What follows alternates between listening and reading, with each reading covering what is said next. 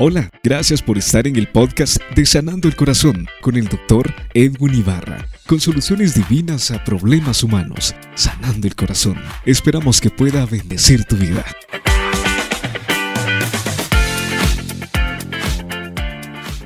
Amigos, bienvenidos a Sanando el Corazón. Sea usted bienvenido. Hoy es un día especial. Usted nos acompaña y eso es bueno de saber que usted está con nosotros. Soy el doctor Edwin Ibarra aquí en Soluciones Divinas para Problemas Humanos. Es un gran programa que llevamos casi 20 años eh, predicando y compartiendo del Señor en todo el mundo a través de Internet y por supuesto a través de muchas emisoras locales que nos acompañan. Gracias por vernos, por oírnos.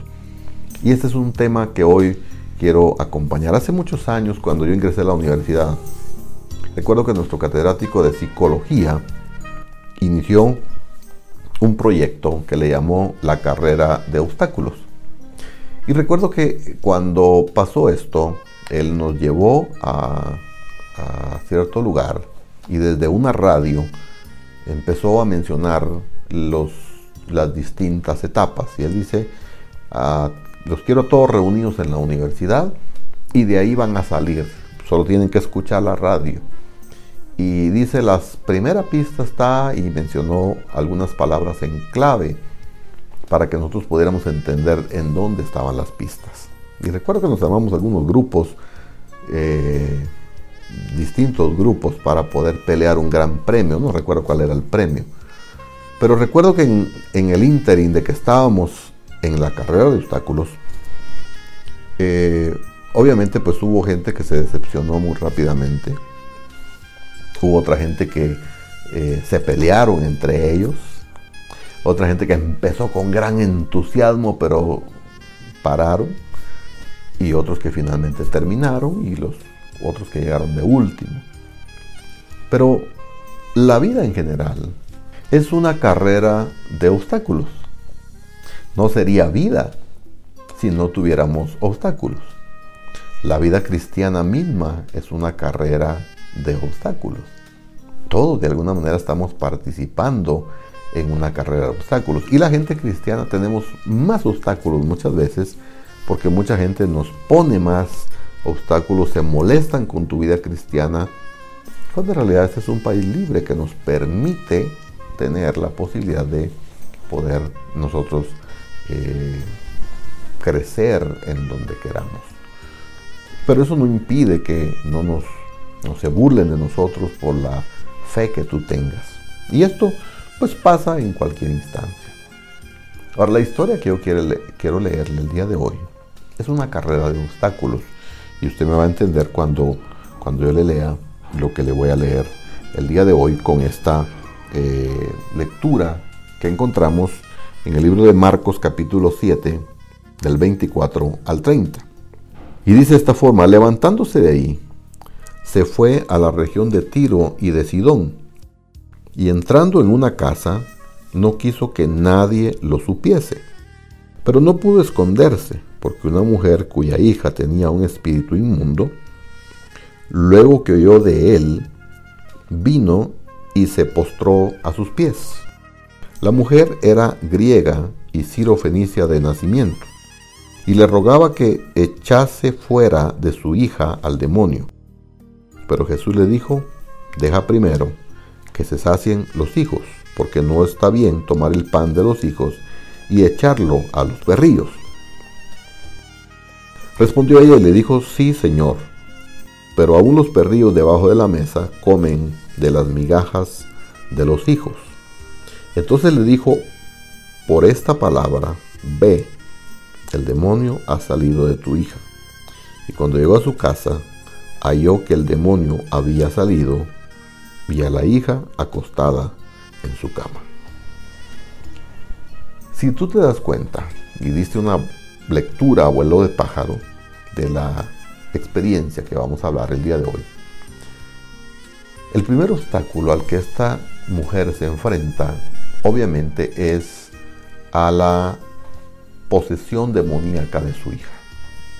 Yo no puedo imaginarme, bueno, aunque he visto muchos casos en donde hay mujeres eh, u hombres endemoniados, la situación es bien difícil, tanto para la persona misma que lo está sufriendo como para las personas que también están de alguna manera involucradas alrededor en el cuidado de esta persona. Ahora, la pregunta es, ¿cuáles son las puertas de acceso al mundo demoníaco, al mundo de los espíritus inmundos? Obviamente, pues hay muchas uh, puertas, pero quiero mencionar tres puertas principales por donde entran los espíritus demoníacos a las vidas de las personas. Número uno, tiene que ver con el ocultismo. Me refiero a las prácticas ocultistas de brujería, hechicería, la lectura de la mano, la lectura de las cartas, la lectura del tarot, eh, bueno, todo lo que implica esoterismo, todo lo que implica ocultismo, mejor dicho, puede llevar a una persona a que tenga puertas abiertas hacia la actividad demoníaca. Una segunda razón donde puede haber acceso tiene que ver con eh, los pecados sexuales. Los pecados sexuales, de alguna manera, entiéndase fornicación, adulterio, homosexualismo, lesbianismo, en fin, todos todas las distorsiones sexuales que incluso la Biblia las menciona, pueden llevar a una persona a tener acceso a los demonios. Y es bien importante porque hay mucha gente que después de una violación termina con manifestaciones demoníacas. Después de haber tenido un adulterio, por ejemplo, si se enroló con alguna persona, enfermedades que pueden aparecer después de eso. Y de alguna manera todo esto va relacionado también con la tercera forma que tienen de eh, estar en el, en, el acceso al mundo demoníaco y tiene que ver con la idolatría. Eh, recuerde usted que los pueblos antiguos que estaban en Egipto y alrededor de, de, Canaán eran pueblos que adoraban a dioses como Baal, como Astarot, y que esos dioses todavía se siguen adorando de, distinta forma hoy, con distintas formas de idolatría. Este es un tema del cual no quiero yo eh, pues involucrar mucho más que mencionar que esta es una tercera razón o las tres razones principales sobre las cuales puede haber acceso la, al mundo demoníaco. Así que este primer obstáculo de la mujer tiene que ver con la actividad demoníaca de su hija. Ahora, si usted recuerda y leyó la lectura conmigo, la mujer fue avanzando y gritándole a Jesús. Pero Jesús estaba indiferente. Y aquí quiero detenerme un poquito, probablemente en el otro segmento vamos a hablar todavía un poquito de esto, pero es contradictorio que tengamos indiferencia de Jesús cuando en realidad Jesús dice, clama a mí y yo te responderé. Llámame y se te abrirá. Es decir, menciona algunas cosas que podemos nosotros utilizar para decir que Jesús realmente nos escucha. Pero parece que a esta mujer no la está escuchando. Parece que Jesús se ha apartado. Parece que Jesús no está en medio de todo esto. Y Jesús está involucrado. Solo que lo está desde un punto de vista de lejos. Porque Él quiere probar algo mejor. Él quiere darle algo mejor a esta mujer que en ese momento probablemente no entiende la razón de la indiferencia de Jesús. Uno puede encontrar más adelante en el otro segmento vamos a hablar por ejemplo, de cómo Lázaro, el cual fue muy amado por Jesús, simplemente no estaba. Abraham, por ejemplo, esperó muchos años la respuesta que para muchos de nosotros hoy en el mundo secular, de un mundo tan a la carrera, tan instantáneo, caracterizado desde sopas instantáneas, mosh instantáneo, pepián instantáneo, jocón instantáneo, todo es instantáneo, ya solo falta que tengamos una creación del ser humano en forma instantánea. Pero esto trae problemas para muchas personas. Pero vamos a hablar esto en el siguiente segmento. Así que le voy a invitar para que se quede con nosotros aquí en Sanando el Corazón. Continuamos. Cardioclínica, una clínica para su corazón y ofrece servicios especializados para su corazón, con la tecnología más avanzada en diagnóstico. Nuestros servicios incluyen electrocardiograma, ecocardiograma, pruebas de esfuerzo Holter de 24 horas. También le ofrecemos servicio de farmacia y laboratorio clínico computarizado. Cardioclínica es dirigida por el doctor Edwin Ibarra, especializado en la Ciudad de México. Visítenos en 13 Avenida 738 Zona 3 Quetzaltenango. Teléfono 7763-6601 y www.sanandoelcorazon.com. Cardioclínica.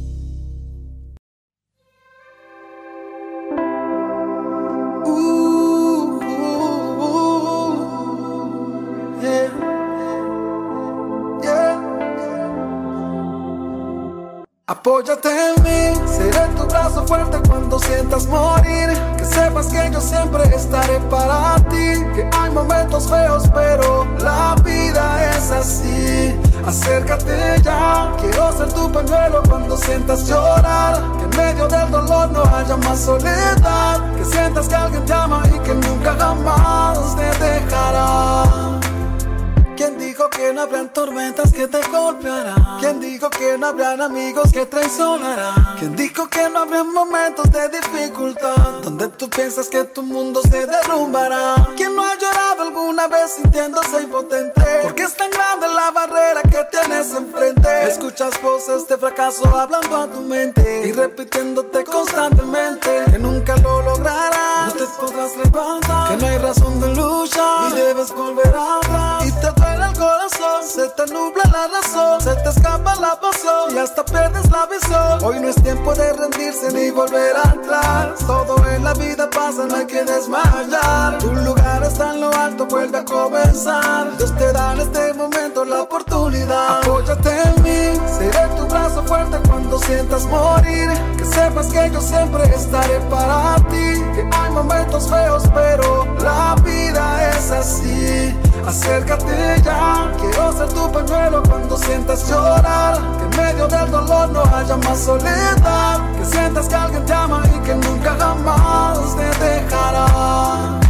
Recuerda bien, sabes que la noche más oscura es justo en el momento antes de empezar a amanecer. Todo acabará y la luz alumbrará y tu cara brillará, mostrará felicidad. Se rompen las cadenas, se van todas tus penas, comienzas vida nueva, tu fe se regenera, llega alegría a tu corazón. Porque la tormenta ya terminó. Ahora descansa, canta, sonríe a la vida. Disfruta el regalo que te han dado desde arriba. Lo mejor está por llegar. Si tú lo crees, lo recibirás. En el camino encontrarás todo lo que has perdido. Lo que te han quitado, lo que nunca has recibido. Abrigo en el frío, amor de padre a hijo. Abrazo de un amigo que estará contigo. Fuerte cuando sientas morir. Sepas que yo siempre estaré para ti. Hay momentos feos, pero la vida es así. Acércate ya, quiero ser tu pañuelo cuando sientas llorar. En medio del dolor no haya más soledad. Que sientas que alguien te ama y que nunca jamás te dejará. Nunca jamás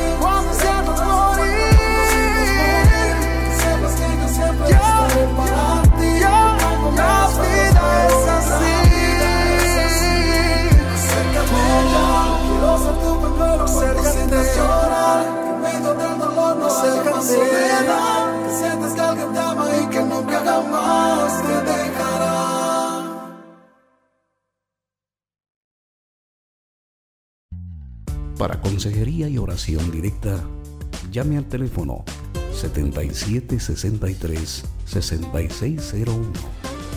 Búsquenos en Facebook como Sanando el Corazón. Síganos en Twitter, arroba Sanar Corazón, o escríbanos a sanandoelcorazón arroba hotmail.com.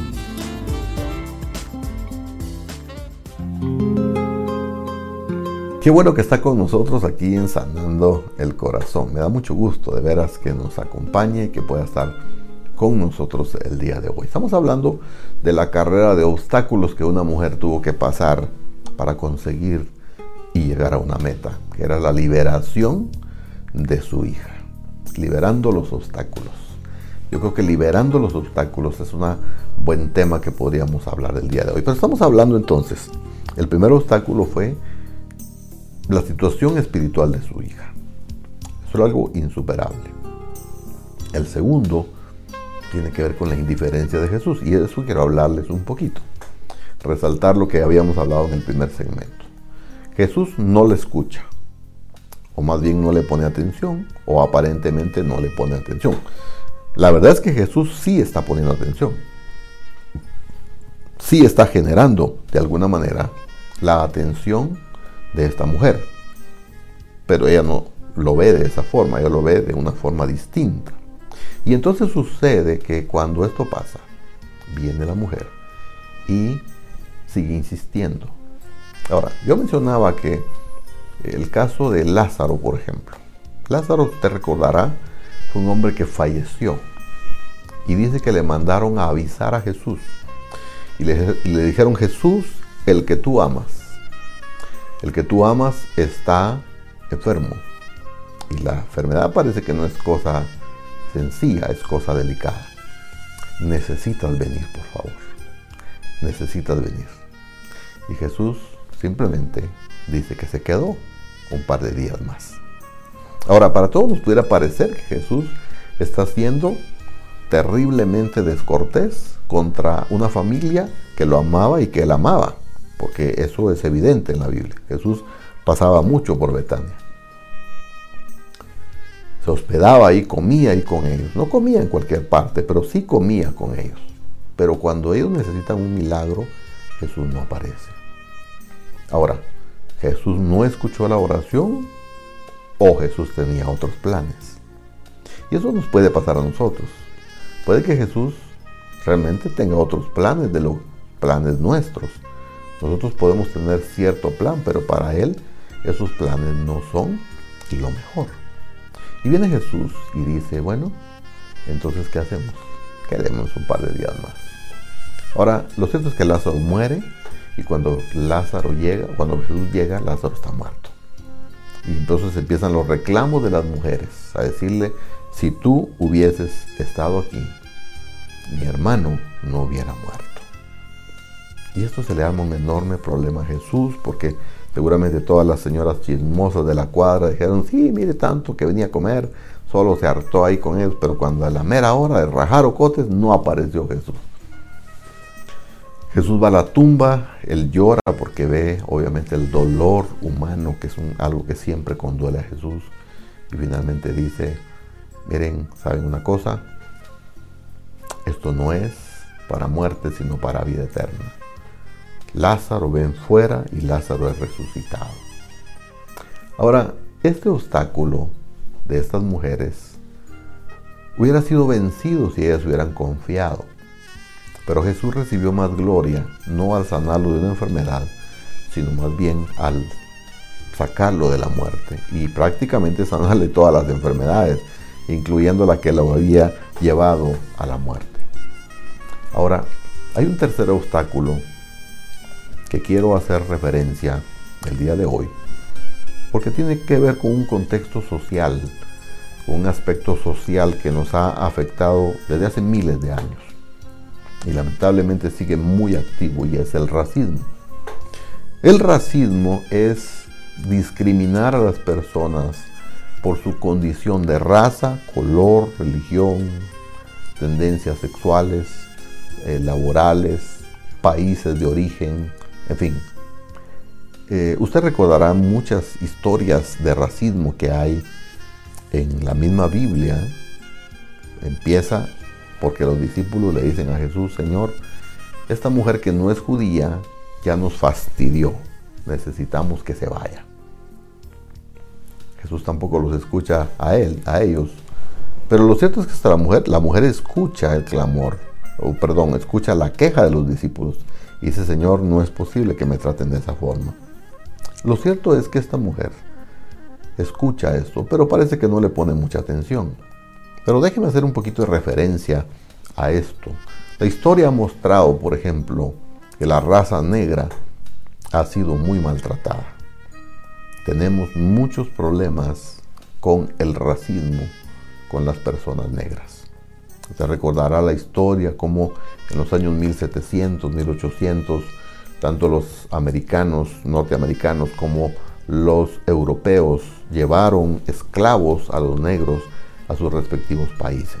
Por eso es que usted ahora ve en ciertos lugares de Estados Unidos y Europa eh, gente de raza negra. Y sin embargo, siguen siendo discriminados.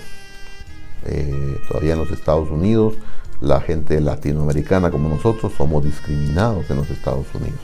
Y a veces hasta por los mismos latinos que viven en los Estados Unidos somos discriminados. Somos discriminados por nuestra religión, por la fe que tenemos. Usted va a los países, digamos, árabes y encuentra que toda la gente con, mucha gente con, religión musulmana, pues obviamente terminan eh, agrediendo y hasta matando. Y se hizo en la Santa Inquisición, por ejemplo, la misma Iglesia Católica mató a gente porque no creían en las, en las, um, en las creencias que ellos de alguna manera tenían. Hay racismo por religión, hay racismo por tendencias. Los grupos homosexuales, por ejemplo, han sido muy discriminados y eso no es bueno para nada. Nunca lo apoya la escritura. Debo aclarar que tampoco apoya el pecado, pero nunca apoya la discriminación. Así que este obstáculo de esta mujer tiene que ser saltado. Y lo salta al final de cuentas. Dice, termina de alguna manera eh, haciendo eh, de oídos corazón y dice, señores, ustedes no me van a librar. Ya libré, estoy librando la situación espiritual de mi hija. Estoy librando la indiferencia de Jesús. Así que lo que ustedes, primero ah, peleando contra los demonios, luego eh, la indiferencia de un ser divino como Jesús y ahora el racismo de los seres humanos. Pero hay una última, hay un último obstáculo y tiene que ver con las palabras hirientes, entre comillas, que Jesús le dice a esta mujer. Esta mujer le dice, bueno Señor, tú tienes la potestad. Pero Jesús le dice, finalmente Jesús le responde y le dice, mira, no es bueno no es bueno que el pan de los hijos se lo dé a los perrillos. Y creo que ese es el colmo. Es el colmo porque Jesús se pasó la raya. Como decimos en buen chapín, se pasó la raya. Y ahora la gente dice, bueno, hoy sí se mandó Jesús con esa palabra que le dio. Eso es demasiado. Pero Jesús está firme Jesús por dentro está diciendo, mujer, por favor, resiste, resiste el obstáculo que te estoy poniendo. Porque no es para muerte, es para vida. Y entonces la mujer de pronto dice, Señor, entiendo el racismo de los judíos, sé que no soy judía, sé que soy gentil, sé que de alguna manera los hijos merecen el pan, pero hay una cosa, Jesús, que a ti se te pasó por alto y te la quiero decir. Jesús pregunta, bueno, ¿cuál es esa cosa? Que aún los perrillos comen las migajas. y Jesús, compungido, obviamente, de alguna manera, él se detiene y dice, entonces Jesús le dijo, por esa palabra, ve, el demonio ha salido de tu hija. Por esa palabra. Por la palabra que tú dijiste que aún las migajas comen los perrillos. Los perrillos comen las migajas que caen debajo de la mesa. Pero yo no te voy a dar migajas, dijo Jesús, yo te voy a dar la sanidad. Y dice, y cuando llegó ella a su casa, halló que el demonio había salido y a la hija acostada en la cama, seguramente reposando y descansando. El obstáculo había sido vencido y el objetivo final, que era la liberación, había sido logrado. ¿Cuál es tu obstáculo? ¿Qué te está deteniendo el día de hoy? ¿Qué te impide llevar a cabo los planes que Dios tiene para tu vida? Hay muchas cosas que tú pudieras hacer, pero Jesús está aquí en medio y Él te puede salvar y librar de todo obstáculo. No te los va a quitar, pero te va a levantar y te va a dar las fuerzas. ¿Es tu matrimonio? ¿Es una enfermedad? ¿Es una situación o condición espiritual? ¿Es una condición almática? ¿Es depresión? ¿Qué es? ¿Cuál es el obstáculo que te impide hacer lo que tengas que hacer? Hoy estoy aquí para acompañarte en una oración.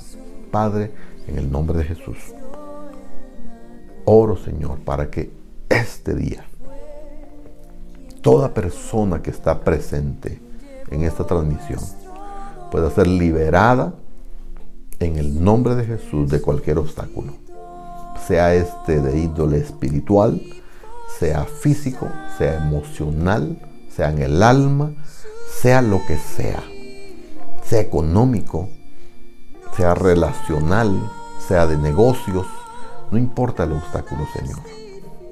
Tú estás con nosotros, en medio de nosotros, listo y dispuesto, Señor, para poder tener la posibilidad de poder mejorar. Y hoy te lo agradecemos por Jesús. En tu nombre lo pedimos. Amén. Gracias por habernos acompañado aquí en Sanando el Corazón. Como siempre nos da mucho gusto que estés con nosotros. Te invitamos en una próxima transmisión. No olvides visitar nuestra página www.sanandoelcorazon.com. Hasta pronto.